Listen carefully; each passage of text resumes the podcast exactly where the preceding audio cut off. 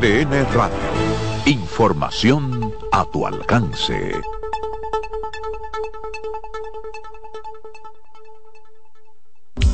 La sirena, más de una emoción, presentó. Aviso, nuestros precios siempre bajos en miles de productos están aquí para quedarse. No hay prisa, tómate tu tiempo. Estarán aquí todos los días. Precios bajos todos los días. Resuelto. En La Sirena, más de una emoción. En CDN Radio, la hora 7 de la noche.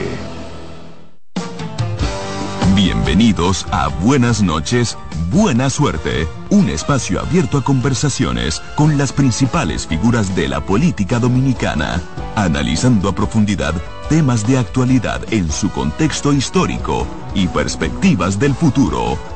Aquí comienza Buenas noches, Buena Suerte con Janessi Espinal.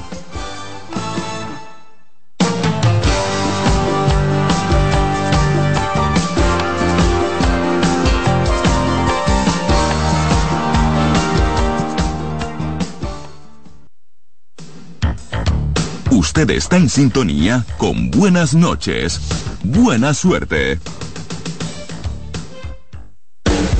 Estás en sintonía con CDN Radio. 92.5 FM para el Gran Santo Domingo, zona sur y este. Y 89.9 FM para Punta Cana. Para Santiago y toda la zona norte en la 89.7 FM. CDN Radio. La información a tu alcance. Felipe y Gaby dan fe del crecimiento de la construcción gracias a Banreservas. Lo mismo dicen Manolo, Conchita y toda la brigada por el apoyo que recibe la pelota.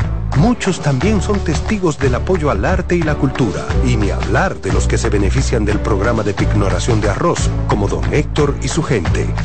Que les cuente Jessica, que realizó su sueño ecoturístico con la ayuda de Expo Fomenta Pymes Banreservas. Los sectores construcción, pymes, deporte, arte, cultura, turismo y agricultura saben que detrás de uno que avanza hay muchos más echando hacia adelante. Banreservas, el banco de todos los dominicanos. Conozcan a Yokairi. Hola, more. Yokairi estaba muy en olla. Ni para el pasaje, manita. Una tarde empezó a vender pasteles en hoja desde su casa. A los 30 días ya tenía seis locales. Y al segundo mes, sucursales en todo el país. Bendecida, cariño. De vivir en una ciénaga, compró su penthouse en la Nacaona. A solo un año, Yokairi toma sol en su yate mientras sus pasteles se venden desde Monteplata hasta la muralla china. No te lo creíste, ¿verdad? Si no te crees lo de Yokairi, ¿cómo le puedes creer a alguien que promete duplicar tus ahorros en 30 días? Si ganarte el dinero es difícil, no lo arriesgues tan fácil. Confía tu dinero a entidades supervisadas. Más información en misioncentinela.com. Superintendencia de Bancos de la República Dominicana. Felipe y Gaby dan fe del crecimiento de la construcción gracias a Banreservas. Lo mismo dicen Manolo, Conchita y toda la brigada por el apoyo que recibe la pelota. Muchos también son testigos del apoyo al arte y la cultura, y ni hablar de los que se benefician del programa de pignoración de arroz, como don Héctor y su gente. Que les cuente Jessica, que realizó su sueño ecoturístico con la ayuda de Expo Fomenta Pymes Banreservas. Los sectores construcción, pymes, deporte, arte, cultura, turismo y agricultura saben que detrás de uno que avanza hay muchos más echando hacia adelante. Banreservas, el banco de todos los dominicanos. Seguimos con Buenas noches, Buena Suerte.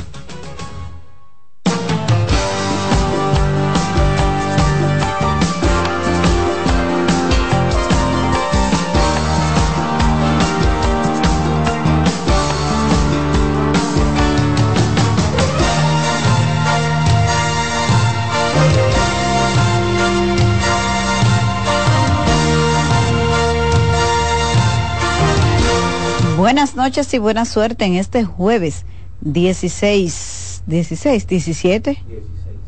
16. Ayer fue que cobramos. Pero tú me dijiste que cobraste el martes, Román, tú fuiste el que me generaste esa confusión. ¿Fue ayer?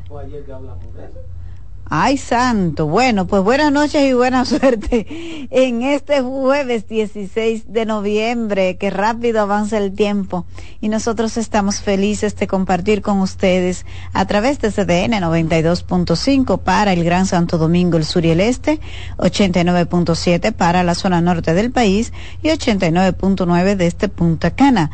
No importa en cuál lugar del planeta usted esté, cdnradio.com.do. Hoy sí, mi gente, llámenos, que ayer o anteayer fue que prometimos que íbamos a recibir llamadas y por algunas razones que, eh, ¿verdad? A veces se nos presentan temas. Ah, bueno, que teníamos el, el discurso del presidente, entonces no lo hicimos, pero yo sí quiero que podamos compartir con ustedes su perspectiva del escenario que se genera a partir de dos bloques electorales ya definidos para las elecciones del 2020, el que conforma la oposición encabezada por el PLD, el PRD y la Fuerza del Pueblo, y el que conforma el partido de gobierno con 22 partidos aliados. Ustedes saben que aquí estuvo ayer Sigmund Front, que es el delegado político del PRM ante la Junta Central Electoral, y nos explicó que son 22 los partidos aliados y todavía podrían estar en conversación con Guillermo Moreno,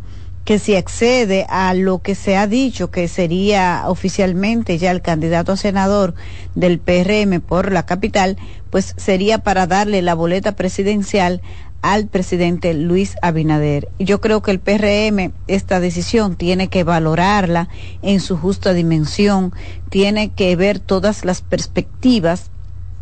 A mí me luce que Guillermo Moreno no tiene mejores probabilidades que Farideh Raful de ganar la senaduría del Distrito Nacional. Por más críticas que usted pueda hacerle a Faride, por poco que le guste su discurso, su personalidad o lo que usted quiera, o por lo aguerrida que usted la pudo observar en las pasadas elecciones y lo más silenciosa que se nota hoy con relación a las críticas que hizo en el pasado, pues es distinto. Ahora es su partido, es el partido de gobierno y ese no es el papel que a ella le corresponde jugar.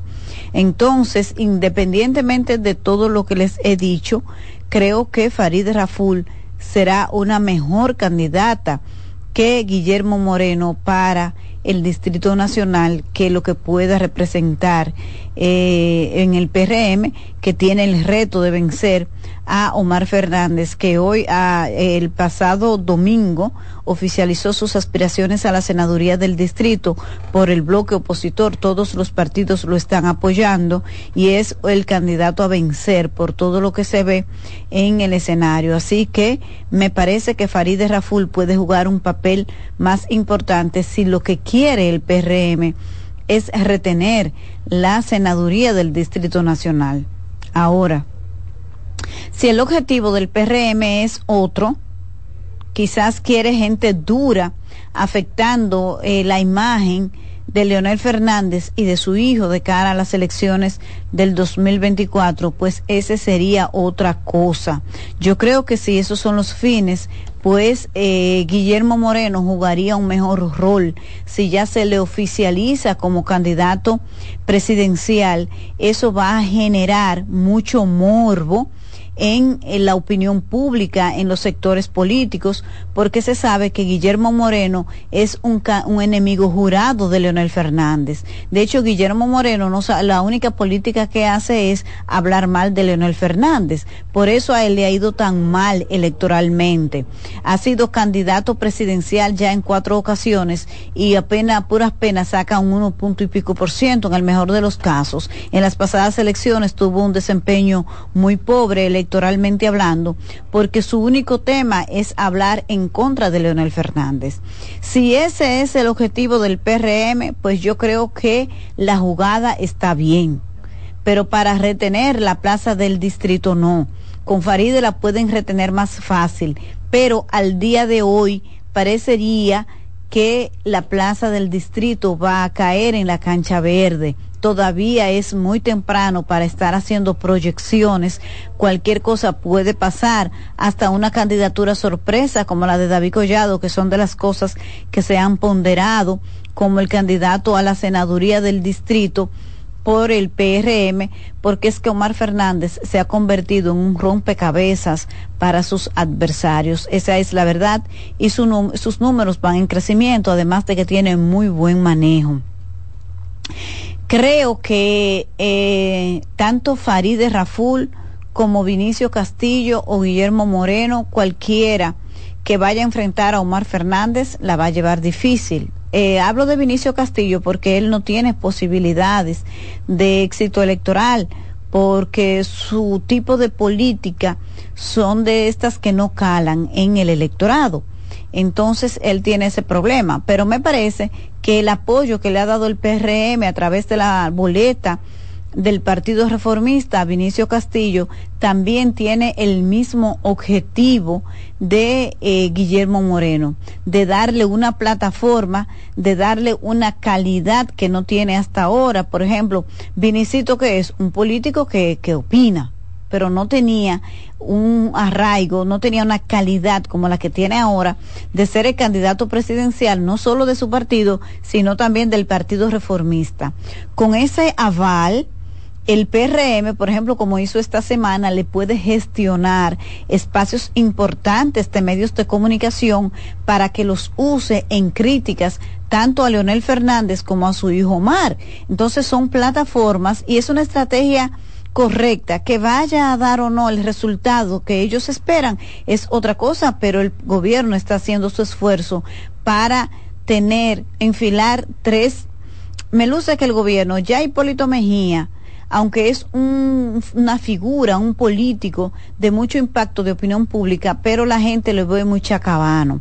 Ahora parece que el PRM tiene como estrategia poder adquirir figuras de mucho impacto mediático, como es el caso de Vinicito, eh, de los Castillos en sentido general, que ese es su gran valor político, cualitativo, el tema, el trabajo que hacen en materia de opinión pública y también sumar a Guillermo Moreno con el objetivo de que ellos hagan el tema de la crítica a la figura de Leonel Fernández, de la Fuerza del Pueblo y de su hijo Mar.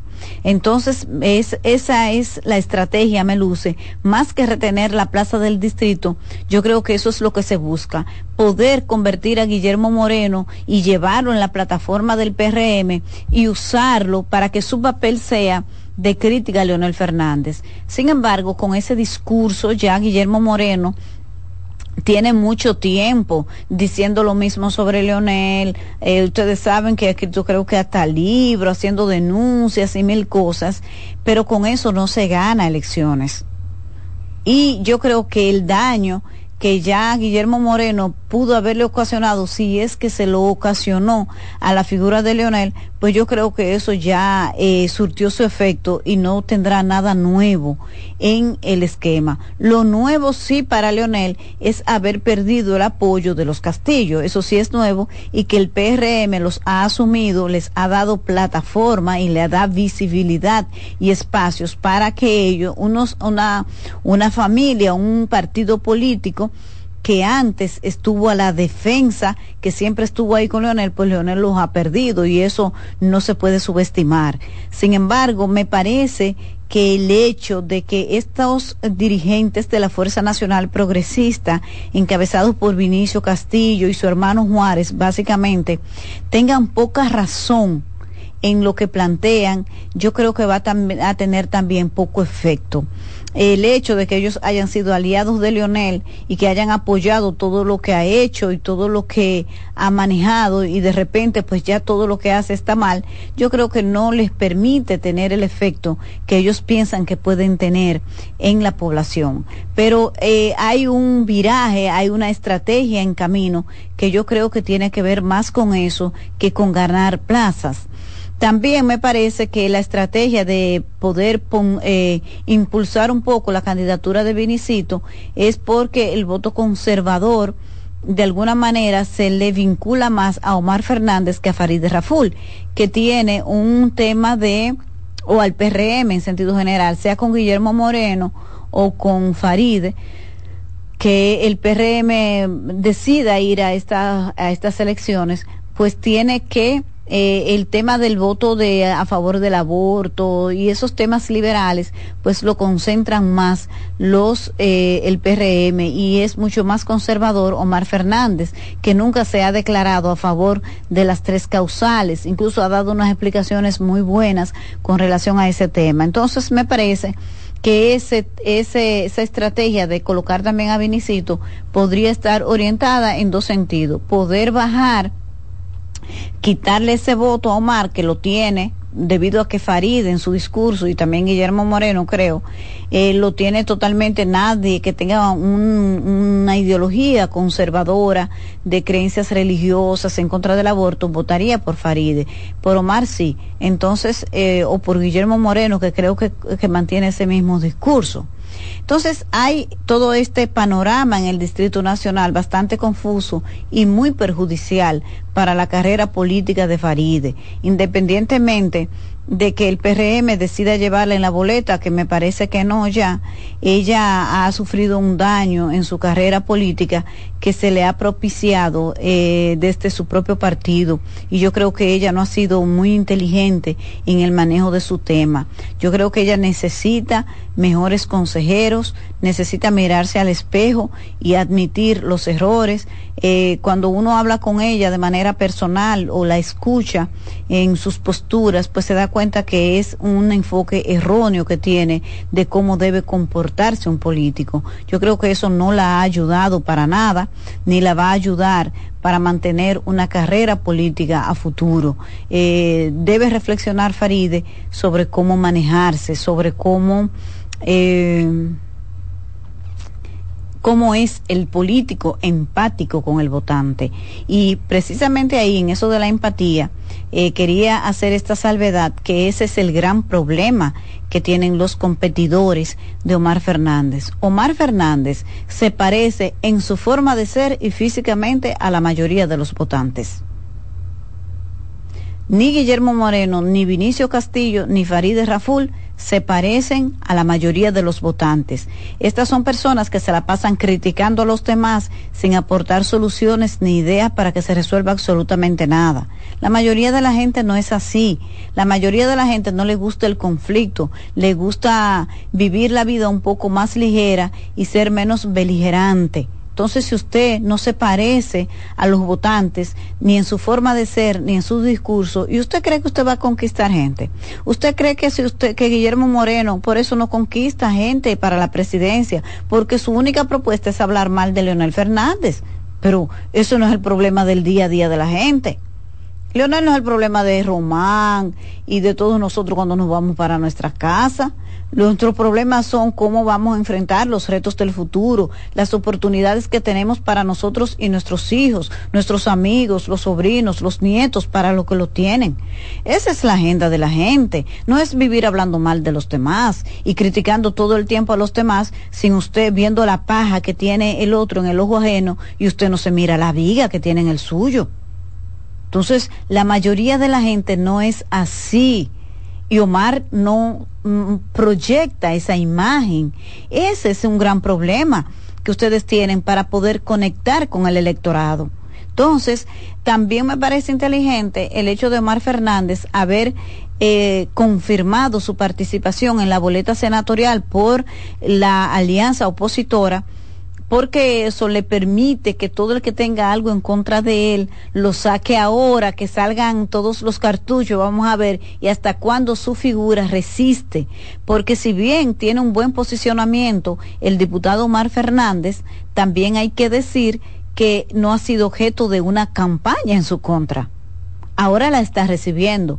Vamos a ver qué tanto eso afecta su posicionamiento y afecta la buena imagen que tiene, la buena imagen política que tiene.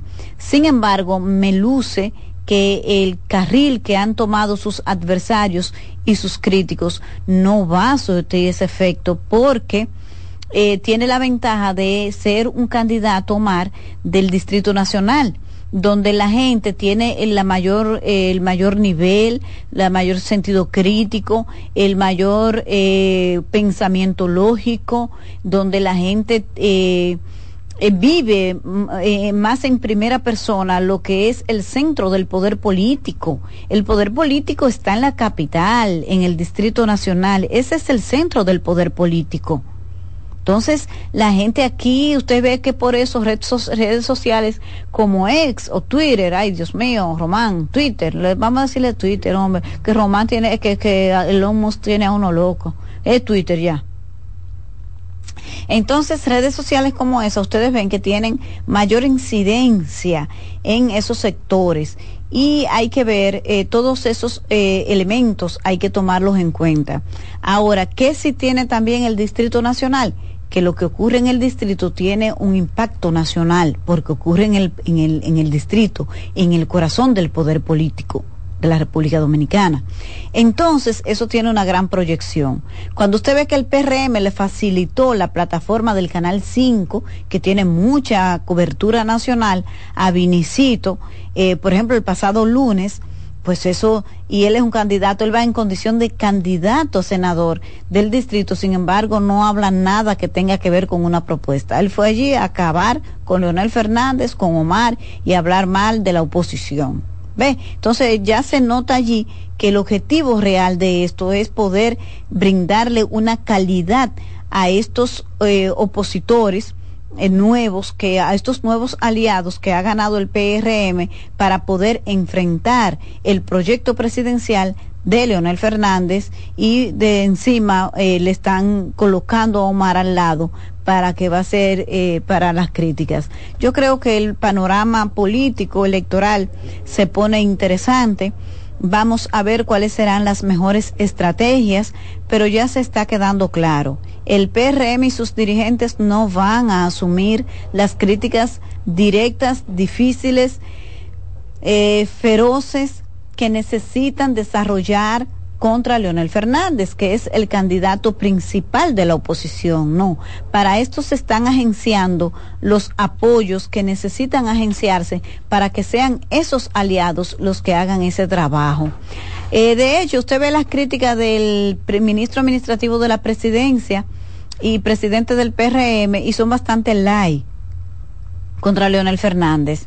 Ah, no, presidente, usted prometió tal cosa. Eh, no, aquí el, ese papel está reservado para Benicio Castillo y para eh, Guillermo Moreno. Vamos a ver qué tanto efecto logren, sobre todo con esa poderosa plataforma de comunicación que tiene el eh, el partido de gobierno, entonces eh, eh, con esa facilidad que se le ofrece, pues yo creo que el Leonel Fernández y su equipo de campaña tienen que empezar a pensar en una estrategia que permita dar respuesta a lo que le espera. se sabe que son cosas de la campaña, el propio presidente de la República politizó el tema, de la renegociación del contrato cuando le faltan siete años para que se cumpla de Aerodón, Aeropuertos Dominicanos del siglo XXI, y lo aprovechó para decir que, ah, mira, regalaron. Y, y hoy ese partido Fuerza del Pueblo que se ha sentido aludido con relación a lo que dijo el presidente, pues le ha respondido en un comunicado. Aún así, me parece que es muy pobre la respuesta del Partido Verde, necesitan organizarse mejor, necesitan respuestas más contundentes, necesitan eh, un equipo mucho más eficiente y que se ponga a la vanguardia y a la altura de lo que representa hoy la inmediatez de la comunicación política.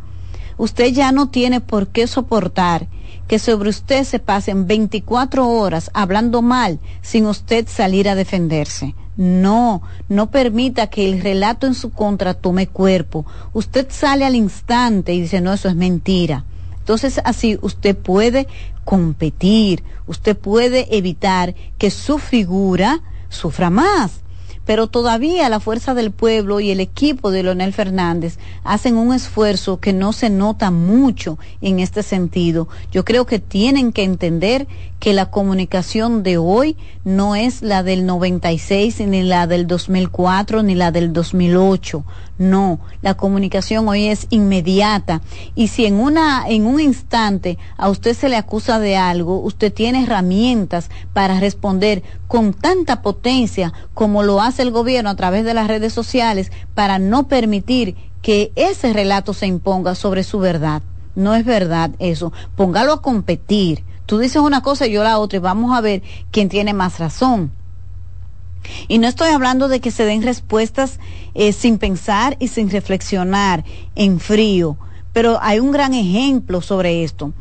Yo recuerdo en cuando el presidente Abinader estaba en la campaña interna que hizo referencia a que si el profesor Juan Bosch estuviese vivo, eh, estuviese apoyando su gobierno. Leonel no esperó una hora para responderle también en su cuenta de Twitter y que hubo una competencia en el relato. Al día siguiente, ningún periódico se atrevió a sacar solamente la versión de Luis diciendo que si Juan Bosch estuviese vivo, apoyara a él. No, sacaron las dos versiones. ¿Por qué Leonel entonces le respondió diciendo, si Peña Gómez estuviese vivo, estuviese al lado de los pobres, no de los ricos y de los prepotentes tutumpotes?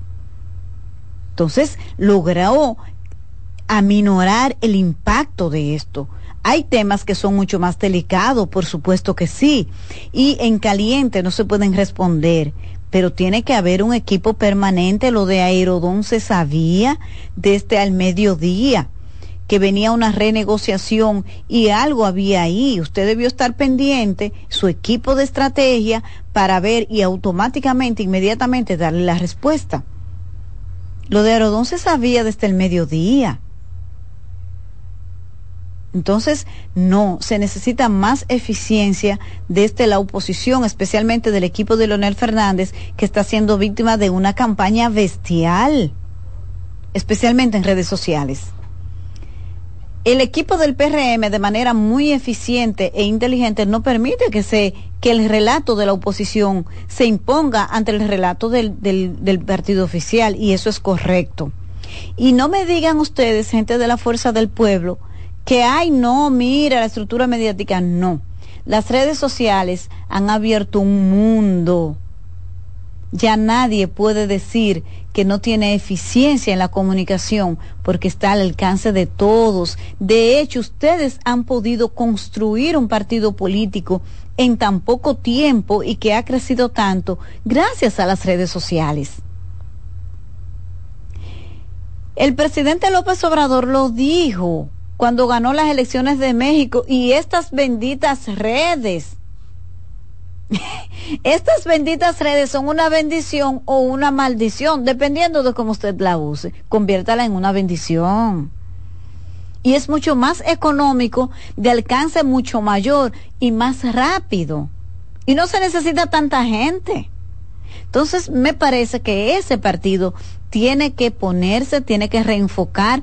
No le ocurre lo mismo al Partido de la Liberación Dominicana. Es muy eficiente en su modelo de comunicación, hay que decirlo.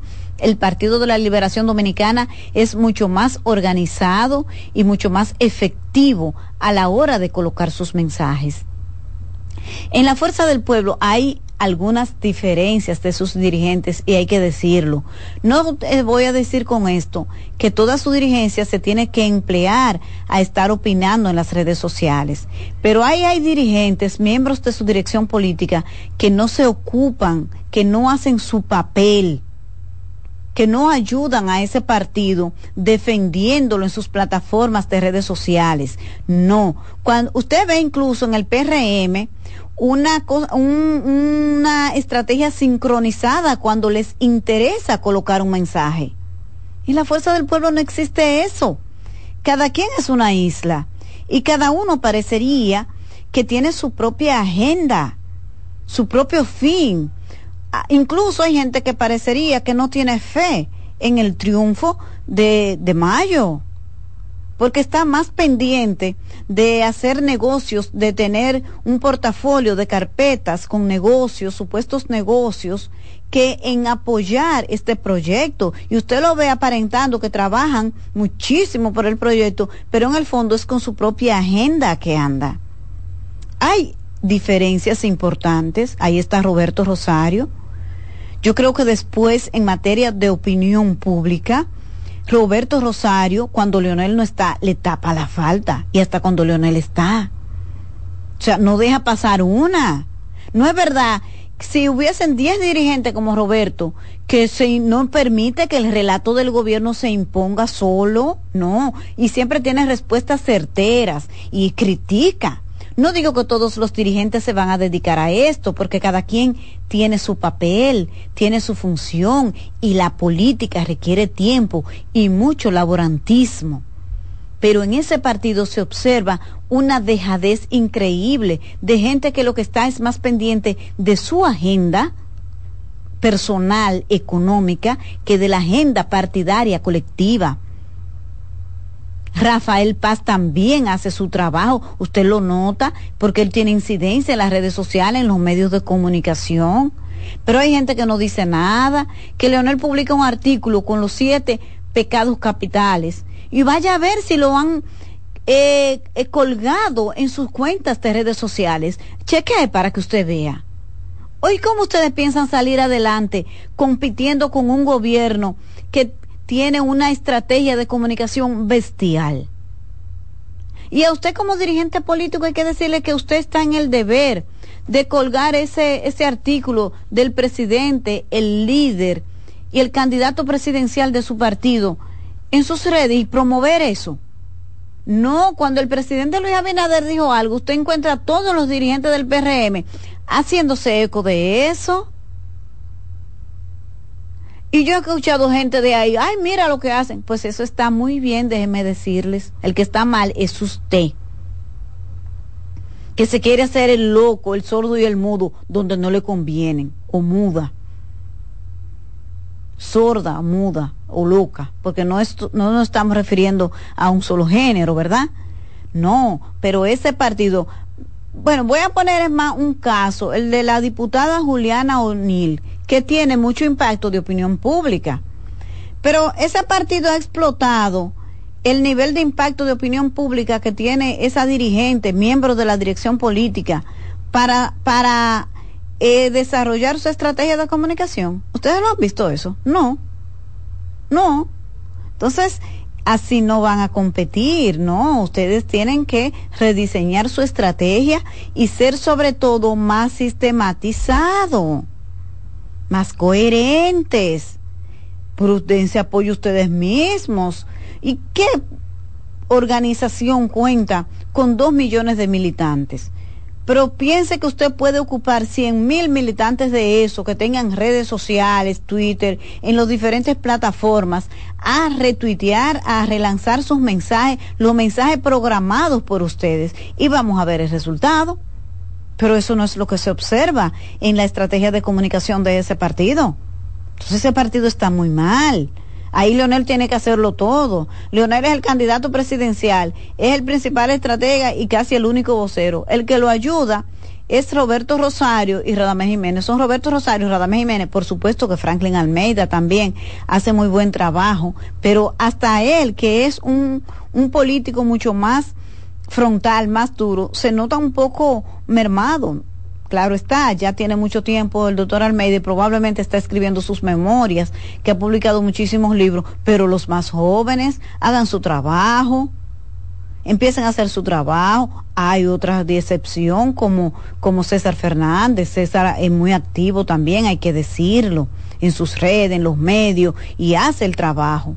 Entonces, ustedes necesitan mejorar y tienen las herramientas. Lo que me da la impresión es de que cuidando sus intereses económicos, personales y sus agendas particulares, pues prefieren hacerse las locas o locos, sordos o sordas y ciegas o ciegos. Entonces, así no se gana elecciones. Nosotros vamos a ir a una pausa comercial y vamos a regresar para ver si nuestra gente opina por aquí, por, por nuestra línea de cabina ya volvemos en buenas noches, buena suerte. Usted está en sintonía con buenas noches, buena suerte. Estás en sintonía con CDN Radio. 92.5 FM para el Gran Santo Domingo, zona sur y este. Y 89.9 FM para Punta Cana para Santiago y toda la zona norte en la 89.7 FM. CDN Radio. la información a tu alcance. El primer programa interactivo de deportes sigue en CDN Radio. De lunes a viernes de 5 a 7 de la tarde, un grupo de expertos responden a tus inquietudes, además de entrevistas, análisis y resultados en el único programa radial cuyo guion haces tú. La voz del fanático por CDN Radio. En la vida hay amores que nunca... Todas las voces que cantan al amor. Yo la quería más que a mi vida. Todo el romance musical del mundo. Todas las canciones que celebran los más dulces recuerdos. Eso es Colombo en Bolero. Domingo, de 2 a 3 de la tarde por esta emisora.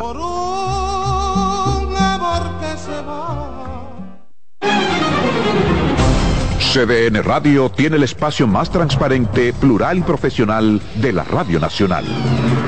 Cada día, los comunicadores más informados analizan el acontecer nacional en La Expresión de la Tarde. Un equipo de periodistas comprometidos a informarte con verticalidad y veracidad.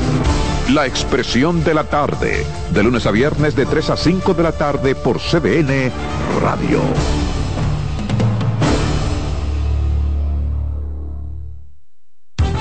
Seguimos con buenas noches, buena suerte.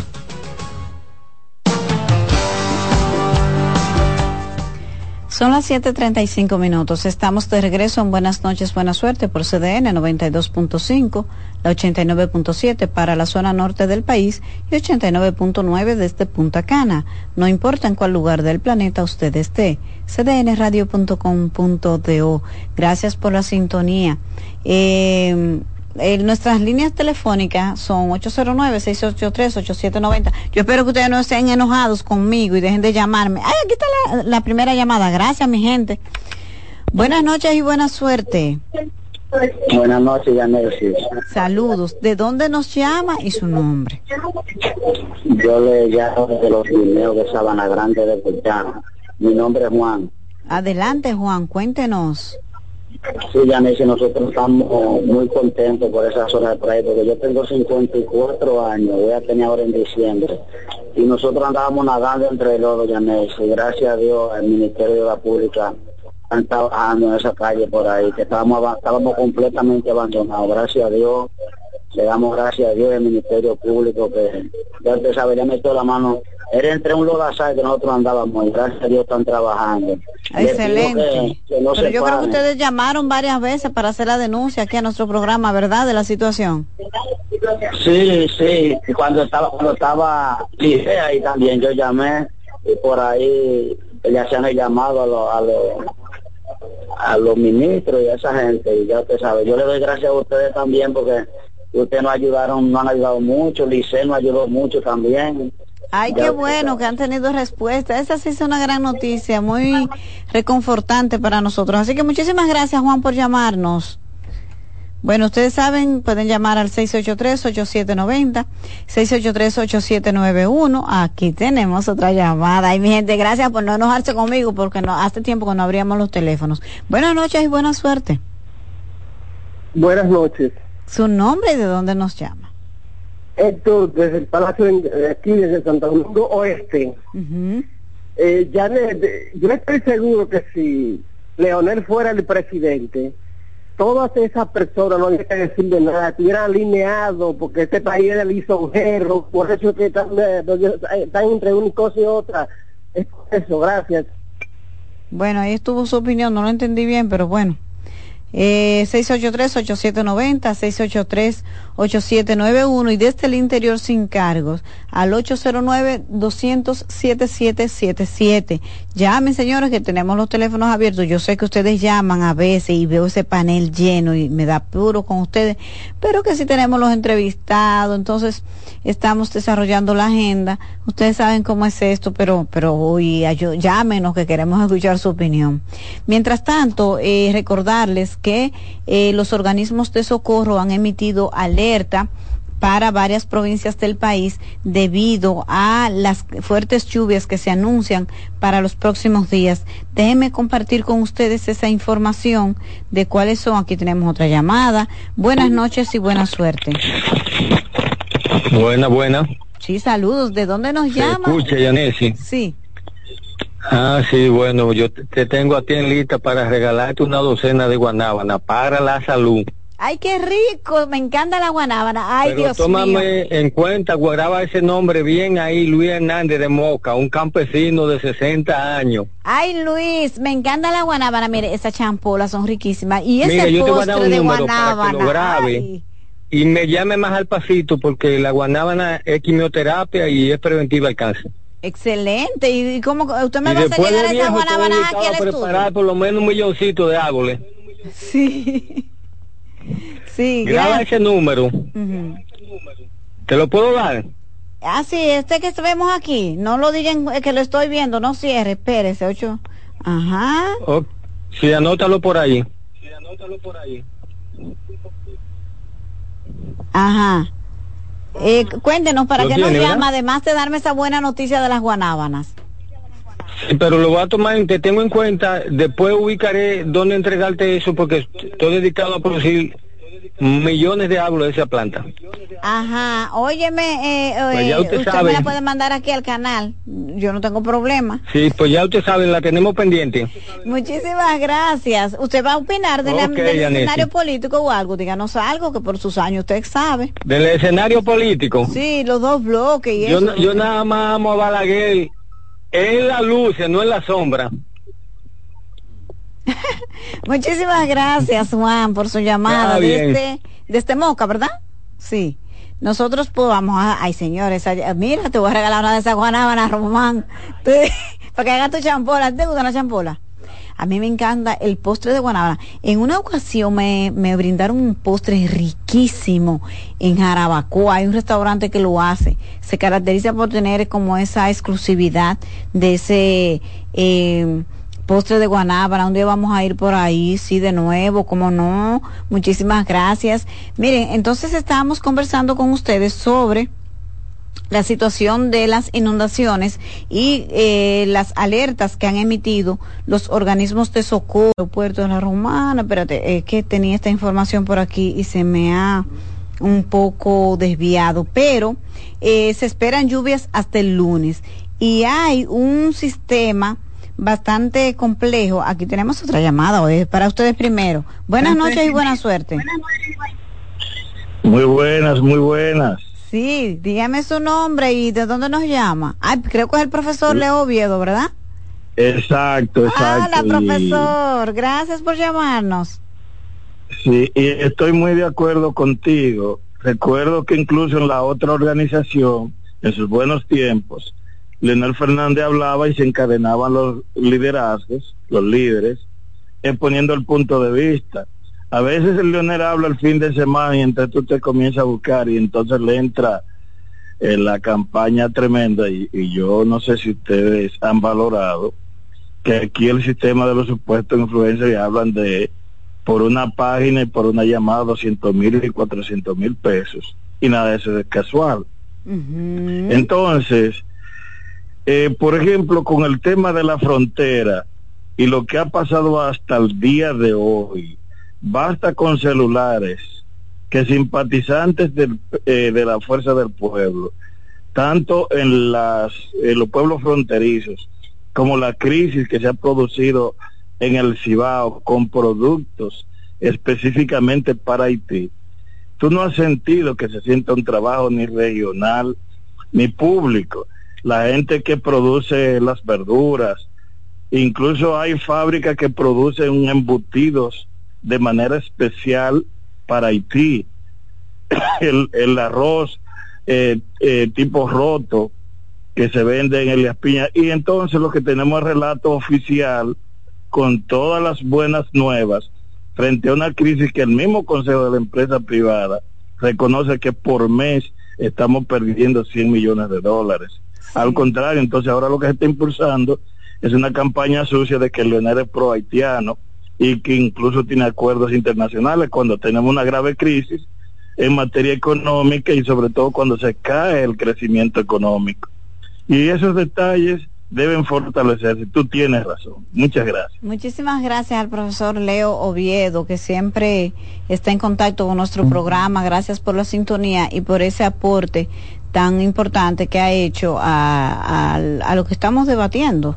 Yo creo que eh, los proyectos políticos no necesitan que usted le diga todo el tiempo, sí señor, muy bien. No, eh, además, eh, yo repito, es que Leonel lo hace todo solo en ese partido, con la ayuda de, algunas personas, y que ya hemos dicho su nombre, el doctor Roberto Rosario, Franklin Almeida, eh, y unos cuantos otros más, pero necesita más ayuda, es el candidato, Santo Padre. Otra llamada, buenas noches y buenas suertes. buena suerte. Sí, buena. Agradeciéndole por su programa, está muy bonito y sobre todo el esfuerzo que hace ahí solita. Ay, gracias. Yo estoy buscando una compañera porque Lice tuvo un inconveniente y no ha podido reintegrarse otra vez, pero aquí estamos. siempre Dios nos da la fuerza para seguir. Así, amén. Cuéntenos, Mire, ¿va a opinar yo sobre quiero hacerle un llamado a través de, de este programa.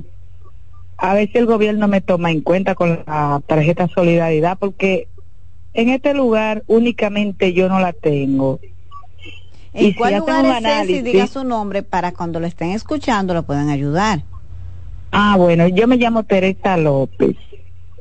¿Y el lugar Yo vivo en Los Pomos de Sabana Grande de Boyá. Ajá. Mi situación económica es precaria. Yo porque soy eh, buceadora para mantener mis hijos, madre soltera. ¿Cuántos hijos usted tiene? Yo tengo cuatro, cuatro hijos. Actualmente ya dos se han independizado y todavía tiene que mantener otros dos entonces que dependen de usted. ¿Y cuál es su principal actividad? ¿Cómo usted hace para llevar el pan de cada día a la mesa? Agricultura. Eso es un trabajo duro para mí, pero lo hago con gusto y aún así el gobierno no me toma en cuenta. Aquí hay personas que no tienen hijos, eh, muchachos jóvenes que todavía no tienen familia y tienen su tarjeta gente con un negocio, tienen su tarjeta, el gobierno a mí no me toma en cuenta.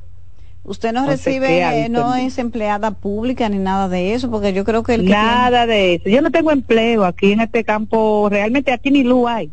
Ahora estamos luchando por la luz y la carretera. Donde usted vive todavía no tienen energía eléctrica. Atención, Antonio Almonte. Ya vamos a dar, a llevarle la energía eléctrica. ¿Y cómo ustedes usan todavía lámpara o tienen paneles? Eh, no, lo usamos con, con, con lámpara, los que pueden compran su panelito y así.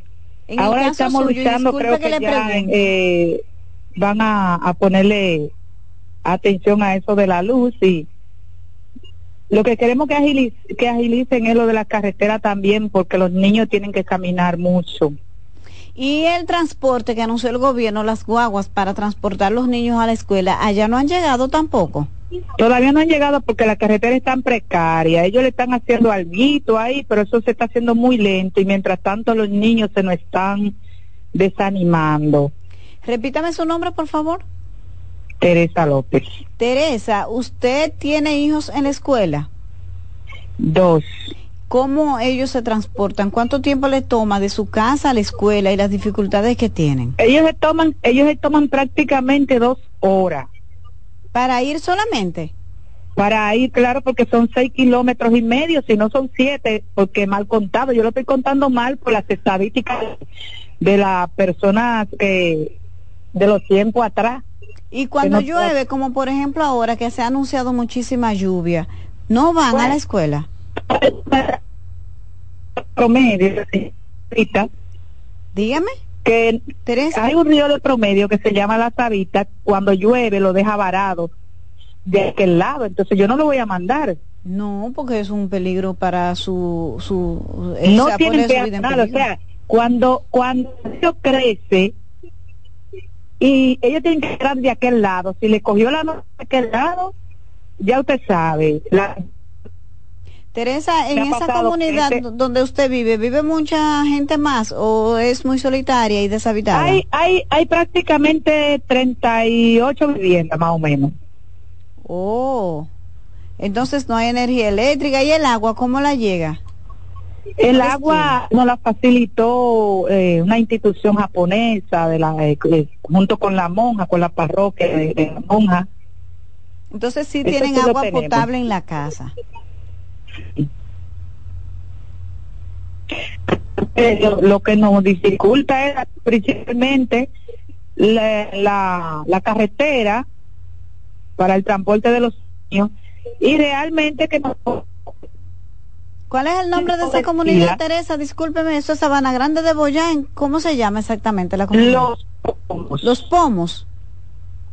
Exactamente. Aquí nosotros vivimos de la agricultura y el gobierno hace muy poco por nosotros los campesinos aquí. ¿Y ¿Sabe cuál por es, qué? Teresa, cuál es la principal actividad agrícola de ustedes? Aquí nosotros sembramos chinola, aquí nosotros bueno que precisamente sobre el tema Ay, se está interrumpiendo, Teresa. Está tan interesante la conversación con usted. No quisiera que se vaya. Aló, Teresa. Sigue ahí. Hay problemas de conexión. No se escuchó la última parte de en cuanto a los principales productos agrícolas. ¿Qué es lo que ustedes Ah. producen? Ay, no. Teresa, vamos a tener, gracias, qué interesante conversación con Teresa de, Sabra- de en Los Pomos, en Sabana Grande de Boyá. Ustedes escucharon, señor del gobierno, cuánta, a esa gente les falta de todo. Tiene solamente agua en la casa porque una compañía japonesa parece, eh, eh, yo sé lo que es eso porque también en mi pueblo el agua fue así, fue una gestión de la parroquia. Entonces ella está explicando un proyecto que yo sé, yo era una niña pequeñita cuando veía a la comunidad eh, contenta y gestionando este proyecto y de lo que mis hermanos fueron parte, lo viví. Yo sé lo que ella dice. Pero allí no hay energía eléctrica. Eh, No llega el sistema de transporte, señores, dos horas para llegar a la escuela. ¿Ustedes creen que así se estudia? No, pero tomen en cuenta esa comunidad. Vamos a ver. Buenas noches y buena suerte. Sí, buena, soy yo otra ah, vez. Teresa, qué bueno que nos llamó para que terminemos la conversación. Eh, Ajá, Teresa, para ¿qué es? decirle que yo precisamente estaba hablando sobre el tema, que de tantos campos, este es uno de los que más se ha mantenido las cosas de, la, de los víveres, principalmente el ñame, la yautía, cosas. yautía, chinola, ¿qué más? yuca y, y guandules y estas cosas. Entonces, Pero eh, eh, además visto- del consumo, Teresa, disculpe que la interrumpa, además del consumo, ¿les sirve para generar algún dinero? ¿Venden de esos productos? Sí, exactamente. Nosotros cuando Teresa, consigame unos guandulitos de esos que deben ser buenos. De Román, vamos a hacer bonito guandule de lo que Teresa nos va a mandar. Con una champola, le vamos a acompañar con la champola que nos, nos va a mandar el oyente de Moca. Ay, otra vez hubo problemas de conectividad. Pero muchísimas gracias por esta conversación tan rica con Teresa de los pomos de Sabana Grande de Boyá. Miren, señores, no es verdad que en pleno siglo XXI una comunidad viva con tantas limitaciones y con, de manera tan precaria como lo que nos ha descrito esta señora que acaba de llamar. Eso llora ante los ojos de Dios. ¿Cuánto puede costar un autobús? Facilitarlo. Yo creo que es una falta de gestión más que de otra cosa, porque el gobierno, eh, los gobiernos siempre quieren. Y yo estoy segura que si este tipo de cosas llega a los oídos del presidente Luis Abinader, se resuelve, porque no hay, go- no hay presidente insensible ante casos como estos. Presidente, dos horas un niño para poder llegar a la escuela. Y si llueve no lo pueden mandar. ¿Usted cree que eso se, usted cree que así se, se, se salva un país? y son 35 familias que viven ahí. Entonces, ¿qué sucede? Que ante la falta de oportunidades y ante una vida tan precaria, esos jóvenes que van ahí creciendo, los hijos de Teresa, de sus vecinos, lo que están es pensando cómo se van de allí. ¿Dónde vienen a parar? A la a capital y a Santiago, a generar hacinamiento, a generar cordones de pobreza como los que están eh, debajo del puente. Eso es lo que genera la falta de oportunidades como la- lo que está pasando la gente, esas 35 familias de los pomos en Sabana Grande de Boyá, pero que es una realidad que se repite en muchísimos otros lugares. Vamos a ver. Buenas Vamos noches ver. y buena suerte. Buenas noches, bendiciones para usted, señorita. Sí, igual para usted. Dígame su nombre y de dónde nos llama. Eh, te habla Crucito Ferrano, ando en la calle ahora mismo, pero óyeme esto. Eh, Ay, Dios, hay problemas. Óyeme, óyeme, óyeme, y le dan clase a los niños debajo de árbol, sentado, y si posible más sentado, el trampola, que le puedan dar eh, enseñanza digna de lo que se merecen. Ahora con el transporte se pueden eh, preocupar menos, señorita. Buenas noches. Bueno, yo no entendí bien, Román. ¿Qué fue lo que dijo? Él habló de colegios, que no hay colegios, que dan algo, debajo esas cosas pasan, pero que hay que irlas resolviendo porque la educación tiene aquí el, cinco, el 4% del PIB. Son 200 mil y pico de millones ahora. ¿Usted, ¿Usted cree que esa comunidad tiene que estar así?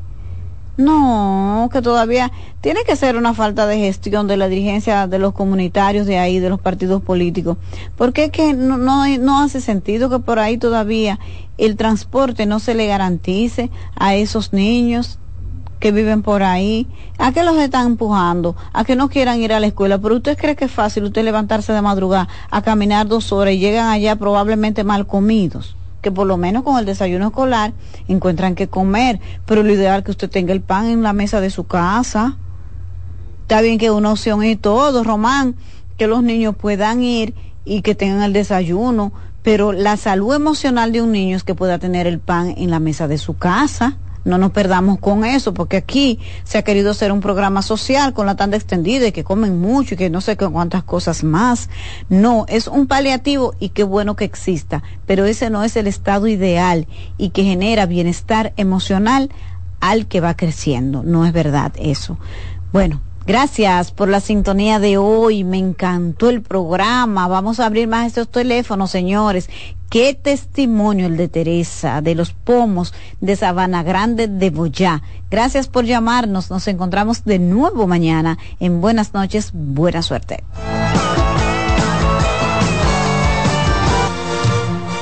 Y hasta aquí, buenas noches, buena suerte agradeciendo su sintonía y esperando contar con su audiencia a las 7 de la noche, cuando regresemos con otro invitado especial. Escuchas CDN Radio, 92.5 Santo Domingo Sur y Este, 89.9 Punta Cana y 89.7 toda la región norte. Loto Loteca. Hoy jueves, 527 millones de pesos. Si aciertas seis números de la Loto, ganas 20 millones más el acumulado. Y si aciertas los seis números de la Loto más el número de extra, ganas 120 millones más el acumulado. Pero si aciertas los seis números de la Loto más el número del extra y el número del Power, ganas 520 millones más el acumulado. Y para hoy jueves, 527 millones en el Power Loto. Loto Loteca, el juego cambió a tu favor. Presentamos Explorando el Mundo con Iván Gatón por CDN Radio. La ruta del descubrimiento. Con la toma de los turcos a Constantinopla en el 1453, quedó cerrado el acceso a productos necesarios para los europeos como las especias, la seda, entre otros. La ruta hacia las lejanas tierras de Oriente referidas por el legendario veneciano Marco Polo estuvo prohibida a los europeos que buscaban el ámbar del mar Báltico, el lapislázuli de Afganistán y la lana de Mongolia. La otra ruta sin acceso para los europeos fue la de las especias, donde obtenían pimienta, sal, anís, mostaza, canela, clavo, nuez moscada, incienso, sándalo y otra suerte de mercancías. Es el 12 de octubre de 1492 con Cristóbal Colón llegando a América que se abre la ruta del descubrimiento, donde se hallaron productos como el oro, la plata, el cacao, la papa, el maíz, la piña, la yuca y otros productos. ¿Sabe usted dónde estuvo el epicentro de ese acontecimiento, donde empezaron los ciclos hegemónicos geopolíticos europeos y el intercambio cultural que cambió por siempre la visión del mundo? aquí, en nuestra isla, la española. Hemos presentado Explorando el Mundo con Iván Gatón por CDN Radio. La visión más de siete décadas afianza sus raíces y evoluciona. Un nuevo rostro, dinámico, moderno, apuesta a las nuevas generaciones. Apegados a nuestra misión solidaria de desarrollo y expansión y a valores de ética y honestidad, hoy somos la institución cooperativa referente de la región y el país. Gracias al trabajo incansable y al progreso constante, seguimos transformando la vida de la gente. Cooperativa San José. Tu mano amiga.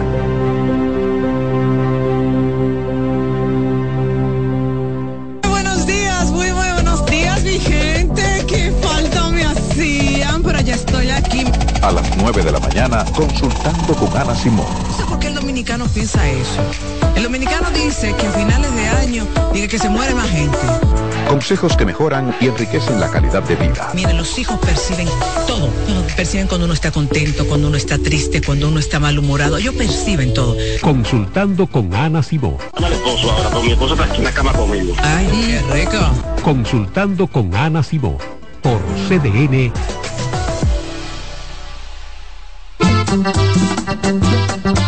Todos los domingos de 3 a 5 de la tarde, mi cita es con ustedes a través de CDN Radio en La Peña y Trova con Claudio. Aquí estuvo la lluvia y preguntó por ti. En CDN Radio, la hora 8 de la noche.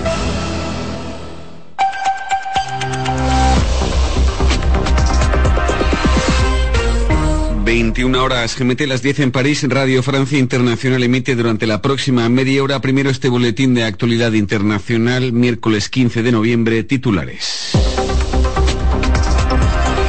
RFI.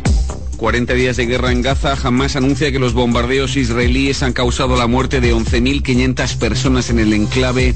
Israel suscita la indignación internacional eh, tras su intervención terrestre militar hasta el corazón del hospital Al-Shifa. España por primera vez eh, defiende ante los diputados Pedro Sánchez la ley de amnistía para separatistas catalanes, la muleta principal de su inminente investidura. Reino Unido, la Corte Suprema tumba la medida más emblemática del gobierno de Rishi Sunak para luchar contra la inmigración ilegal. A esta hora, Estados Unidos, China, los presidentes Biden y Xi Jinping se reúnen al margen del foro APEC en San Francisco. Darse la espalda no es una opción, afirma el líder chino. Reportaje en Córdoba, Argentina, tras el boletín a tan solo cinco días de la definición del balotaje Milei Massa de la última edición Américas. Este adelanto enlace con la líder de las opositoras damas de blanco en Cuba, Berta Soler, Alex Cayuelas. En controles al micrófono, Marcos García Herrera, Noticias. אנחנו לא מרפים. אנחנו נחסל את החמאס, נשיג ניצחון מוחלט ונחזיר את החטופים. Rodeado de uniformados de Tzahal en una base militar, el primer ministro israelí Netanyahu afirmó que Israel no abandonará eliminará a Hamas y recuperará a todos los rehenes en poder de Hamas. No hay lugar ni refugio ni escondite en Gaza que Israel no alcanzará, aseguró también en momentos en que a primera hora del miércoles iban 40 días de guerra. Decenas de soldados israelíes penetraban en el hospital Al-Shifa, el mayor del norte de la banda de Gaza, libraban batalla en los servicios y distintas plantas del edificio sanitario mientras que penetraban en el complejo hospitalario varios tanques israelíes. Precisiones más temprano sobre la situación humanitaria en el sanatorio Carlos Herranz. El centro hospitalario se ha quedado sin agua y electricidad. Hay unos 650 pacientes, entre ellos 36 bebés prematuros que no pueden ser evacuados y en las inmediaciones se refugian miles de civiles desalojados de sus casas por los combates. La situación es tan grave que ha sido necesario excavar una fosa común en las inmediaciones del complejo para enterrar decenas de cadáveres en proceso de descomposición. Mientras, la OMS ha insistido en que evacuar el hospital es una tarea imposible. El director de Al-Shifa afirma que siete de los bebés prematuros habrían muerto por la falta de electricidad. La vida de los otros 30 correría peligro. Al final de este miércoles, la avanzada militar israelí se ha retirado del interior del hospital Al-Shifa, que según Israel jamás utilizaría como base militar. La ONU y la Cruz Roja, en todo caso, expresaban a media mañana su profunda y extrema inquietud por ese operativo y en particular, subrayaba la ONU, que cese la carnería en Gaza, en Ramallah. إن الحرب العدوانية الظالمة التي نتعرض لها هي حرب على الوجود الفلسطيني En Cisjordania, el presidente de la autoridad palestina, Mahmoud Abbas, estimó que la guerra en Gaza es una guerra contra la existencia palestina. Además, eh, la autoridad acotó que el ataque contra Al-Shifa viola de manera flagrante el derecho internacional. Respecto a otras reacciones, eh, por ejemplo, la del presidente francés Emmanuel Macron. La grande tous les bombardements de civils et en particulier d'infrastructures civiles qui doivent être protégées au titre de notre droit international. Condenamos con la mayor firmeza los bombardeos de civiles, de infraestructuras civiles que deben ser protegidos en virtud del derecho internacional, declaró desde Berna, en Suiza, el mandatario francés. Su cancillería afirmaba con algún matiz que los civiles palestinos no deben pagar por los crímenes de Hamas. El presidente turco, por su parte, calificó a Israel de Estado terrorista. A todo esto, en el Consejo de Seguridad de la ONU se llamó en una resolución aprobada con 12 votos a favor, tres abstenciones a unas pausas humanitarias en una resolución